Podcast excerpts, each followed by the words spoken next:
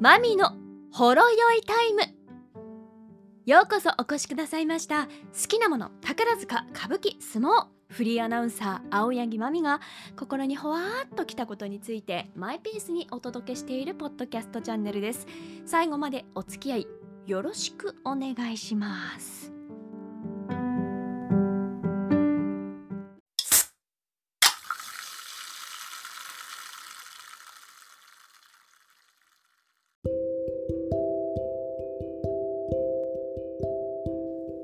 月17日日曜日更新のポッドキャストです。クリスマスイブまであと1週間！イエーイ！という気持ちにもちょっとなってくるような時期ですね。というかこのね土曜日までがすごくいいお天気？暖かい？え今秋ですか？というような気温だったのに今日ぐって寒かったですね。あの非常に気候の荒れた地方の皆さんはね、えー、大変だったことだと思います、ね、お健やかにお過ごしください。いやもうびっくりする寒さでうって思って。であのたまたまあのローソンでねあの黄金チキン？ね、まあ、クリスマスが近いとそういうののね、えー、こう呼び声がありますよね。でその黄金チキンのなんかクーポン少し割引になる1本無料だったかな？なんかちょっともう定かじゃないんですけど。ちょっとお安くなる。クーポンが2枚あって明日までなんですよね。18日までの、うん、まだ使ってなくてどっかで買いたいなと思うんですけど今日あの通りがかりにね今日はお昼行ってた先の近くのこういくつかのローソン覗いたんですけど全然売ってなくって売り切れですみたいな。このクーポン使えずに終わるのかなって思います。ねえー、チキンもね、えー、どちらかというとね日本はヘンハッヒーフライドチキンとかねその感じが人気なので、えー、いろいろなところでね予約していらっしゃる方も多いのではないでしょうか、ね、早めに予約してないとね今年はこう急遽駆け込みで買えるっていうことがないかもしれないですね。ね24日ねどうするんでしょう私。24日の予定は、えー、神戸のお芝居をお昼見に行って、えー、その後は、えー、戻ってきてか間に合わなかったらちょっとどこかのカフェで、えー、とある方のディナーショーの配信を見ようと思っております。そんなクリスマスイブの予定が立っております。はい。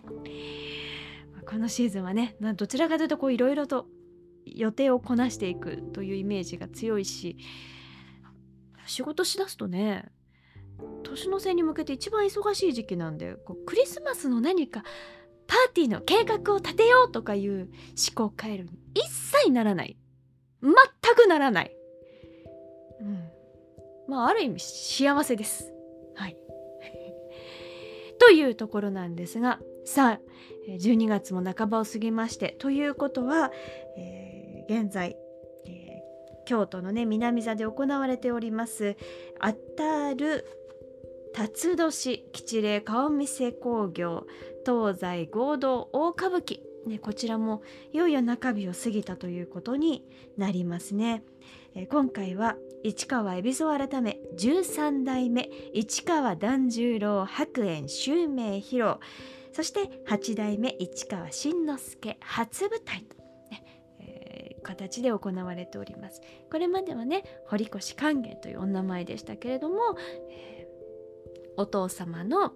前の前のお名前であります新之助という名前で、まあ、いよいよ歌舞伎役者として、えー、舞台に上がりますという意味で初舞台ということですね。南座でご登場です、えー、そして、えー、13代目團十郎白猿さん、もうなんか舞台とかではねもう團十郎愛務めますみたいな書き方になっているので、え結局この白猿はどうなるのかなという気はしないでもないんですけれども、えー、工場ではね、えー、松島屋の、えー、東大の仁左衛門さんが團十郎白猿さん團十郎白猿さんとおっしゃっていましたのでやはり正式には團十郎白猿となるのではないでしょうかね。えー、昼夜と投資で行ってまいりました。いやーなんかね久しぶりにあ長い顔見せ。これをちょっと体験したなって。やっぱコロナの間が短かったのかな？うん長い。朝10時半に始まって劇場に入って間1時間、まあ、入れ替わりの時間夜の部がありましたけれども芝居がはけたのが8時半10時間 ちょっとあ久しぶりすぎるこの感覚ってなりましたね。えー、だいたい通常の公演だと最近は11時に始まって8時に終わるっていう形なのでそうすると1時間伸びただけと言えなくはないんですけれどもなかなかこの1時間というのは昼夜通したとぐっと、えー、体に応えるものがありました。でもね南座ってあのエアウィーヴあのすごくね、えー、寝心地とか、えー、いいあの非常に使い心地がいい。クッションのねあのエアウィーヴのあのお座布団が敷かれてるんですよ。全席に。なのでとってもとってもあの座ってて腰が痛いとかそういう風にはならない、えー、そういう形でした。とても座り心地は良いのですよね、えー、今回は、うん、南座の顔見せ久しぶりにこの状況ですかね、えー、満員御礼完売となっております。この辺りはさすが、まあ、團十郎という大看板の復活。その、えー、襲名披露ならではではないでしょうか、うん。えー、ご本人の、まあ、東大13代目の思いとしては昼の部は初めてその團十郎というねその名前の、えー、やっぱり歌舞伎でも多分一番知られている名前の襲名披露ならそれが南座の顔見せというならば見てみたいというそういう、えー、ファンが、えーま、歌舞伎に対するコアではないファンが、えー、見に来たとしても楽しめる演目にしたいということが昼の部そして夜の部はオーソドックスに顔見せで襲名といえばというゴージャスな古典をというそういう思いのようです。うん、なるほど。まあ、その意図としては非常にはっきりとしていましたし、えー、意図通りの内容だなと思います。えー、昼の部の演目がまずは、えー二つ蝶々車日記相撲場ということでこちらはねあの成田屋の皆さんはご出演してということではなくて、えー、成駒屋の、えー、皆さんがすれば、えー、髪型ならではのあの相撲力士のね、え、その主人公とした人情味を見せる、え、お芝居ですね。まあ、これはですので、ちょっと芝居ファン歌舞伎ファンにとってこう楽しませていただけるというところですね。えー、そしてその次からが、まあ、成田屋の皆さんがどんどん登場してということで、えー、2幕目が歌舞伎18番のうち「ういろうり」ということでこちらが市川新之助初舞台としての、えー、ご披露の演目となっております。うん、ウイロウリ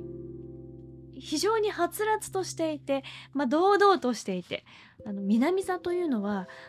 そしてその顔見せに出るというのはとてもすごいことなんですよ。歌舞伎の俳優の皆さんにとってねヒノキ舞台に上がる一番の、えー、ヒノキ舞台なわけです。でそこで、えー、中心に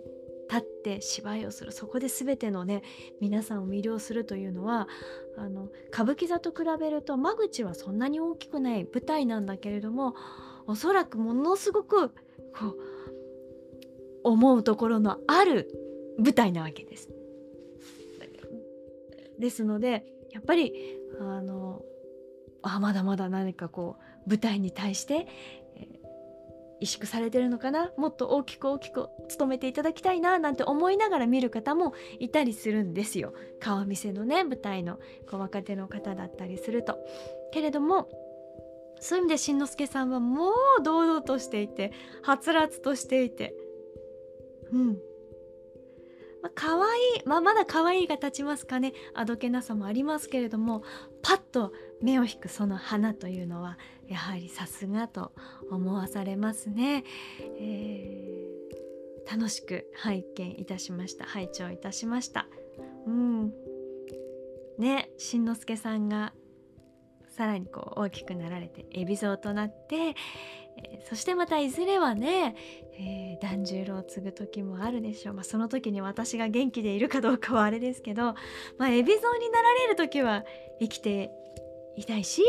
えー、それは拝見したいなと思うのでその時にねああしんのすけでねあんなに小さい時にウィロウリ拝見したのよね。ああもうなんて立派になられてでえー、思いたいなって思いながら拝聴しておりました、うん、ですのでもちろんここからがスタートですからね。そのウィロウリであそこの演技のあの間が素晴らしいとかそういうのは違いますかね。でもこれからを楽しみにしたいなとそう思わせていただける苦節でした。その次がこちらも話題となっております、えーしんのすけさんのお姉様にあたります。市川ぼたんさん。ぼたんさんが、えー、舞踊でご登場なさいました。華やかですね。パッと目を引くあでやかな、えー、そして愛らしさとそれぞれをこう持ち合わせた魅力のある方だなと思いました。あの踊りの手一つ一つ、えー、決まりもとてもあのパッと止まったところとかがとても決まっていてうん、あやっぱりなんでしょうね。宗家の何とも言えない花というのは、えー、あるものだなと思いましたね、えー、そして、えー、いよいよ登場です。團十郎白猿さん13代目、え今回はあの歌舞伎18番のお家の芸のね、え影清というこちらをアレンジしたっていう表現かな。うん、あの影清という人物を主役にしたお芝居というのがいくつか歌舞伎18番のうちにあるんですよね。その歌劇用の4つの作品を1つに仕立てるという形で、えー、東大の團十郎さんが、えー、以前、えー、作新作、まあ、新そういう意味では新作なんですよね、えー、作品を作られました。えー、その「寿見ます歌劇よ」というこの中から、えー、一つ、えー、最後のねクライマックスとなる部分をお見せいたしましょうというのが今回の襲名披露狂言となっております。ななので最初のうち私番付じっくり見てなかったのでオーソドックスな過激用が来るのかなと思ったらん？あれ？なんかちょっと違うぞ。ん？なんかド派手なセットだな。お？大きな伊勢海老が舞台にあるぞ。なんかすごいぞ。おーとなってで後で読んでああそういえばそんなのもありましたねと、えー、思い出すそういう形となりました。あの私も以前そういえば拝見してるんですよね、うん、まあですのであ以前そういえば拝見していたなと、まあその記憶くらいだったので、うん、そう。春明披露としてもちろん荒事を見せるおおらかで強くてスーパーパワーのあの荒事というのはねアメコミのスーパーヒーローのような世界ですから、えー、それをパッと見せてくださるという意味ではとてもいいんです。分かりやすいし。けれども私はそうだなそのご本人が手がけられた新作もの？それは歌舞伎18番のうちの中からなんですけれども、えー、ずっと舞台にかけられてきた古典としての、えー、型の魅力迫力素晴らしさというものをもっと見せる、えー、演目で襲名披露というのを見たかったなというそういうところはやっぱりちょっと、残りましたかね？私團十郎のこれ見たのよね。襲名の時これ見たのよ。ああの時はあだったけど今回はこうだわみたいなのがやっぱりまあ言いたいわけですよね。言いたいし語りたいしそうやって心の記憶に残る演目が見たい。と思うとちょっと物足りないなという感はありました。でまあ私の場合はね夜の部がありますので、えー、夜の部も楽しみ。夜の部は夜の部はねあの昼の部と違って出し物は2つ。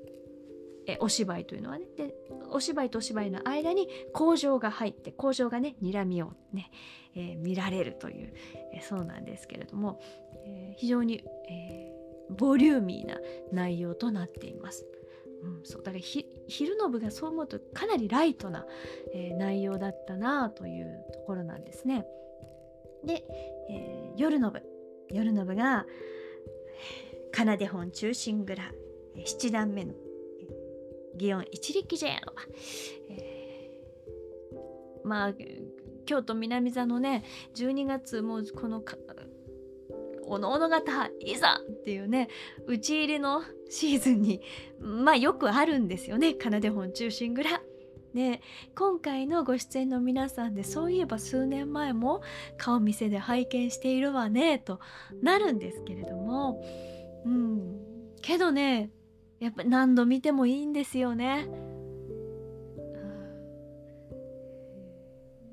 奏で本中心蔵一力茶屋のというのこれはどういうところかというと、まあ、舞台は祇園町、えー、今のね花見工事に赤い、ね、壁でパッとあります。あのお茶屋さんがありますけれどもあそこがこう舞台という設定になっておりますね、えー、その舞台で、えー、その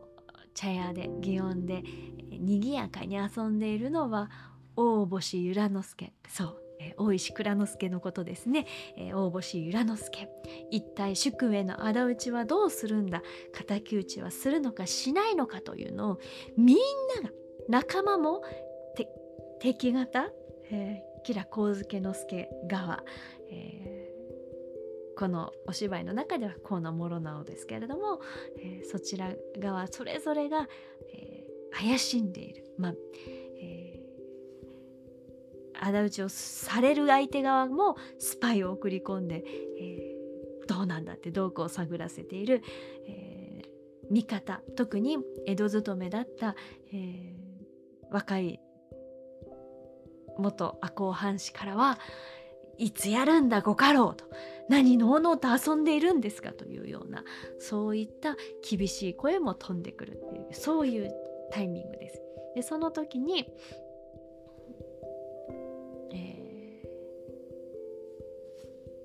息子がね手紙を持ってくると。そういうやり取りがあって。でその手紙をその手紙をね、えー、誰もいないタイミングを見計らってスッと読むと。スッと読んでるところに「ああ酔っちゃった」ってやってきた遊女のねおかるちゃんというのがあら何何？ゆら様ったらなんか恋文でも読んでるのかしら？えちょっと興味津々読んじゃおうって言ってこう鏡でね内容を見てしまうんですね。自分をこう映すふりをして。で,、えー、で実はその長い手紙なのでそう由良之助が読んでたらこう地面にその下の方が、えー、あると。ね、下の方にこう読んだの。食っていかれていくと地面の方についていくそしたら地面の方では床下に、えー、皇家のね、え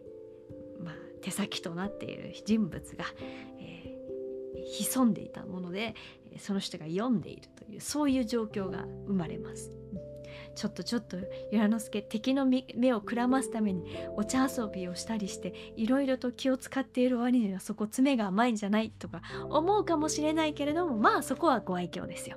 でそこで、えー、読んでいるそしたらおかるちゃんの髪に刺してるかんざしがコーンって下に落ちちゃう。その音でハッとした由良之助パッと上を見る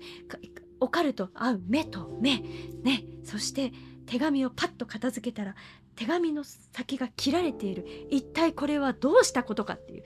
パッとしたね緊迫感が生まれるわけですよ。由良之助はこう手紙をねまず隠して「おおそこにいるのはおかるではないか」って言ってねいつもの遊び人の由良様の手でね声をかけると。で、えー、どうしたんだ?」って言ってじゃらじゃらと会話をして、え、ちょっとこっちへ来いって言って、えー、でも私、え、ここからどうやって行ったらいいかしらって、あ、ここにはしごがあるからこのはしごを使って降りてくればいいじゃないかって言ったら今度はそのね、はしごを降りる時に、まあお着物ですから、えちょっと手を貸してやろうとか来るんですけども、えー、覗いちゃやよって言って。なんか覗かないでねみたいなこと言って で着物で降りようとしてたらこうあのこうちょっとね高いところからはしごに降りようとしていてちょっとこう足をこうパッと上げる瞬間があると。そしたらそこで「お中が見えたぞ」みたいなやり取りをして「えー、やだやだわ」みたいな、えー、そういうジャラジャラしたところもあるんですよ。そういった遊びのセリフをしながらおかるちゃんを呼び寄せて、えー、ゆらのすけはそのおかるをね「お前を見受けしよう」とかでね、えー、誘えていくこれどういうことかというとまあかっ飛ばして話をしますと由良之助はおかるが手紙の中を見たこの手紙は主君のあの未来からのね、えー、手紙だったので顔よ御前からの密書だったわけですよね。でそこのやり取りが読まれてしまったこれは一大事彼女の口封じをしなければ。ということででもこの茶屋の中で何かことを起こすわけにはいかないから身請けをして連れ出してというような非常に冷静な判断のもとそういったやり取りをするんですよね。えー、でも実はこのおかるちゃんおかるちゃんは、えー、とってもあの可愛くて魅力的なんですけども、まあ、おかるという名前そのものというかちょっと、えー、マイペースのんき気配りが抜けるところがある。実はその彼女が届けた手紙そのものが彼女はもともと顔よ御前に仕えていたのでその手紙が、えー、実はその円や半眼、ね、浅野匠の神ですけどねリアルでいくと。半眼の切腹につながっていく。半眼が、えー、河野諸野を恨みに思うきっかけにつながっていく実はそういう手紙を届けたのはおかるちゃんだったり、えー、そのね主君が切腹というタイミングに、えー、恋人の、えー、寛平と一緒にちょっと,、えーと、遊んでおって、えー、寛平はその主君の一大事に近そばにいることができなかったみたいなことがあったりとか、まあ、そういったことが常々起きてきている身の上なんですよ。まあ、ある意味間が悪いタイプなのかもしれませんね。でそのオカルちゃんと、えー、そのオカルがなぜ今そのチェアにいるかといえばその前の段階で夫官邸の、えー、敵討ちのね老頭に加わるためのお金を作らなければならないというので身を打っている、えー、というそういう設定なんですよね。えーで私は寛平さんに会いたいな会いたいなとかおかるちゃんは思ってるわけですよ。だから身請けされるの嬉しいなとかね、えー、そんな時のやり取りになっていく。で、えそこにはおかるの実の兄も、え、やってきてもういろんな登場人物がやってくるんですよね。で非常にあのドラマとしては、うん、ここからいよいよ、えー仇討ちへ向けて動き出していくんだなと思わせる。そして本当にその、えー、大星由良之助というね国家老としてのスケールの大きさ、えー、そしてその計画を実行していく上での鋭さであったり、えー、洞察力であったり、えー、人間力であったり、えある種の冷徹さとかそういったものも見せつつその前半にはあ「ほら捕まえた」みたいなあのね茶屋のメンバーとの、え、賑やかな柔らかい遊び事もあって、えー、まあ楽しくそしてドラマとしても見せてくれるという、えー、ところでこれを、はい、松島や片岡仁左衛門さんがされたわけですね。えー、何度拝見してもかっこいいああゆら様ってなる。えー一緒に私もあの茶屋のね、えー、メンバーと一緒に「手のなえる方へ」ってこう 一緒に遊びたいわって思うぐらいにかっこいい浦様でした。で、えー、おかるを務めたのは、えー、そのね、えー、息子さんで女方の高太郎さん。で高太郎さんがおかるが今年をとてもいいな素敵だなと、え、感じました。うん可愛くってちょっとうかつなところのあるでも憎めないオカルという存在を演じていて、えー、兄とのやり取りも、えー、寺岡平右衛門ね、えー、こちらは芝さんが演じられました。このやり取りも非常にあのオカルが魅力的な人物として、うん、その素直な自分の心に素直に反応していく人物として描かれていていいなと思いましたし芝さんってねもう本当に何度も何度も平衛門をされてるんですよ。で芝さんの平門さん私好きなんです。あの物語に出てくるのは赤穂浪士の侍がいっぱい出てくるんですけど平衛門は足軽の身分なので少しこう身分が下になるわけですよね。ででも何でしょう、えー、江戸の、えー、そういう奴としての何て言うかかっこよさっていうのかな、えー、そういったものが漂うんですよ。なので他の侍たちともちょっと違うかっこよさ、うん、あの刑事物でいくとあの本庁のエリートのかっこよさとあの現場の刑事のかっこよさみたいな違いってあるじゃないですか。それぞれ魅力があるってそういう感じ、えー、で、えー、素敵ですね。平門好きなんですよね。でその平門が一生懸命僕もメンバーに加えてください。お願いしますっていうそういうね、えー、やり取りを由良之助とするところも私は大好きです。そして、えー、今回ですねあの七段目を見てその私としてはその由良之助の持つ冷徹さクールな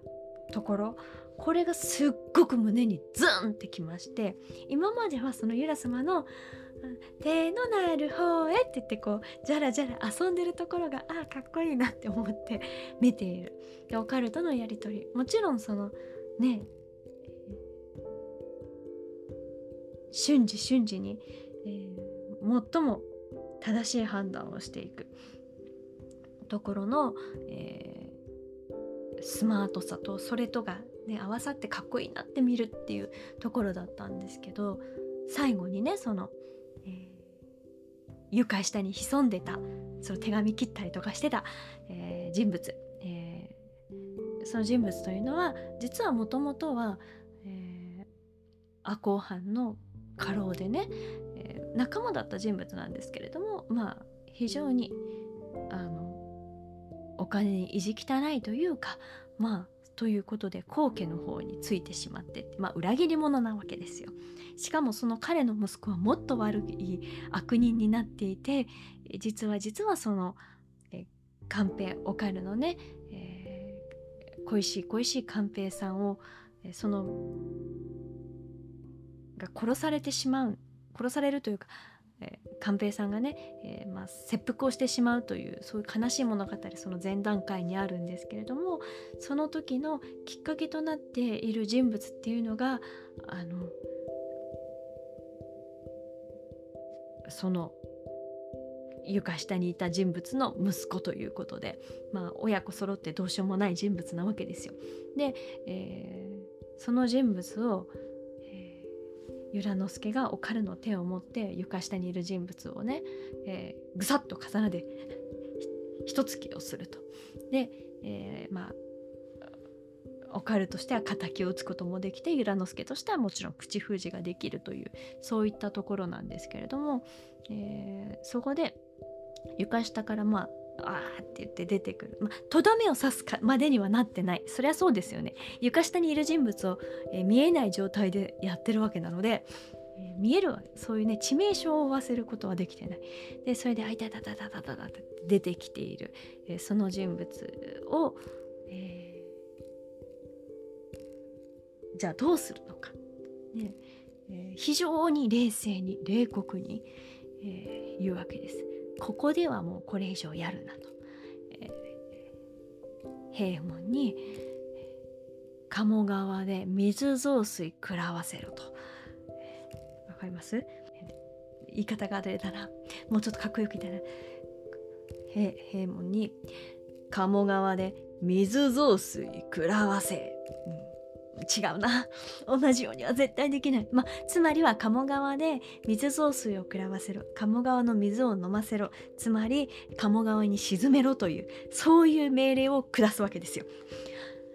でこのセリフがすごいズサーッと心にとどんできてはっ！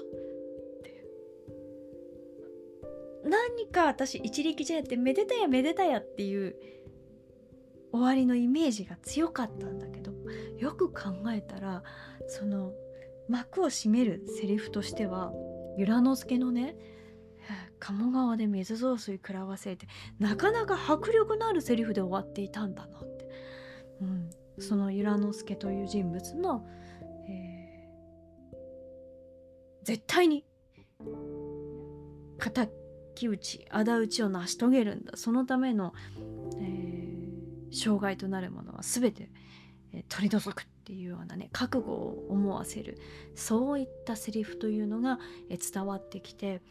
歌舞伎ってねそうやって何度も同じ演目見て何が面白いのって結果もわかるでしょって言われるんですけどそういうのあると思うんですけど結局その伝わってくるものが違う。はあそれがね面白かったです。うん、仁左衛門さんの人物造形描写がねどんどん深くなっている証だなと思いますよね。えー、今回はねあの中村寛玉さん、えー、通称マルル、えー、玉さんが大伏力也と言いましてあの由良之助のね息子の役を務めてらしたんでもうこれもね耳麗しくて素敵でしたね。あ綺麗。えー、韓玉さんね女型のね可愛らしいのがもう私としては大好きなんです、うん、そういうのが一番見たいですけどでも今回の力也は綺麗だったので許す。これ満足って思える、えー、ところでございました。で工場があっての助六うん豪華。助六ね江戸の入れ江戸の色男。えー彼が歩けば吉原を歩けば吉原の女たちが吸い付けタバコをいっぱいいっぱい差し出す。キセルの雨が降ってくるようだってなるような、えー、そういう色男で。私のつけ私の用意したタバコ吸って。ねえねえスケロクスケロクってもうみんなが声をかけたくなる色男かっこいい。まあこれについてはうん東大の團十郎さん出てきただけでそのね、えー、顔筋の美しさパッと見た華やかさ。うん。すごいですね。この花を。この花というのはやっぱりすごいと思います。で、えー、実はこれもねただ色男がね、えー、吉原でモテモテよという話だけではなくてそこに実は、えー、敵討ち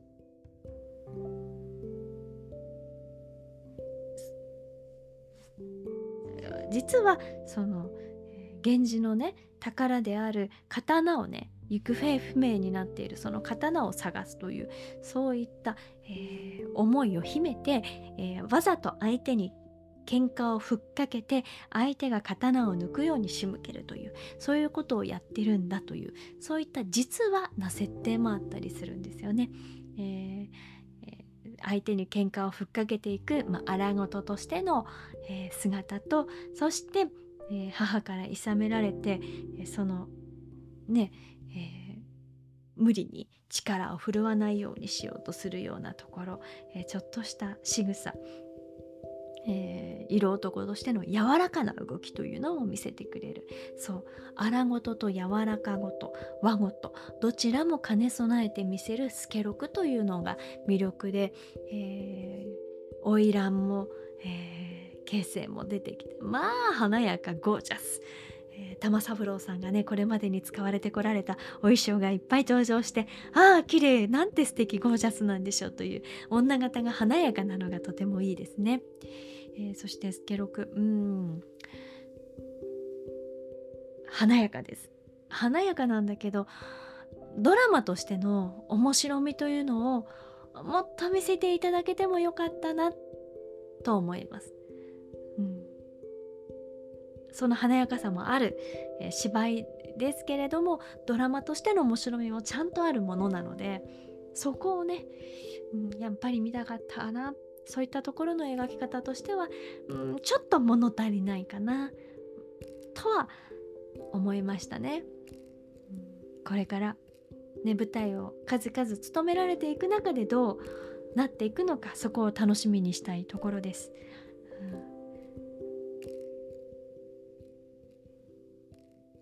ん、まあ、のびのびと生き生きと助六としてのかっこよさやその喧嘩をふっかけていく荒ごとのね、えー、ちょっとした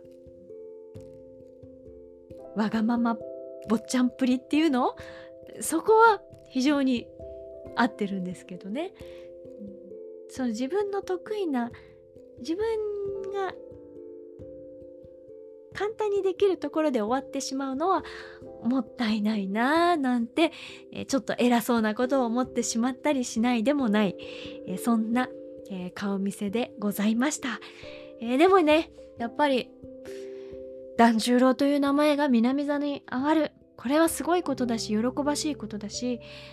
えだんだんね歌舞伎の看板俳優の皆さんのお名前大看板の名前が少なくなってちょっと寂しいのがここ数年なんですよね。なので今の皆さんがドーンと大きくなっていかれて、えー、大看板が、え、顔見せにかかるようにまた早くなってほしいなとそのように思ったりいたしました、えー、顔見せ襲名のお話と思っていたんですけどついつい七段目の一力茶屋の話が長めになってしまいましたが、まあねえー、やっぱりね南座といえば仁左衛門さんという方も多いと思うのでお許しください、えー、きっと顔見せに関しては NHK のね、必ず年の瀬に放送がありますので毎年今年もあると思います、えー、どのような形で見られるのかこれも楽しみかなとこの放送このポッドキャストをきっかけに興味を持ってくださった方はテレビ欄もチェックしていただければ幸いです。ということで本日はお開きといたしましょう。青柳まみがお届けしました。まみのほろ酔いタイムでした。この後も素敵な時間お過ごしください。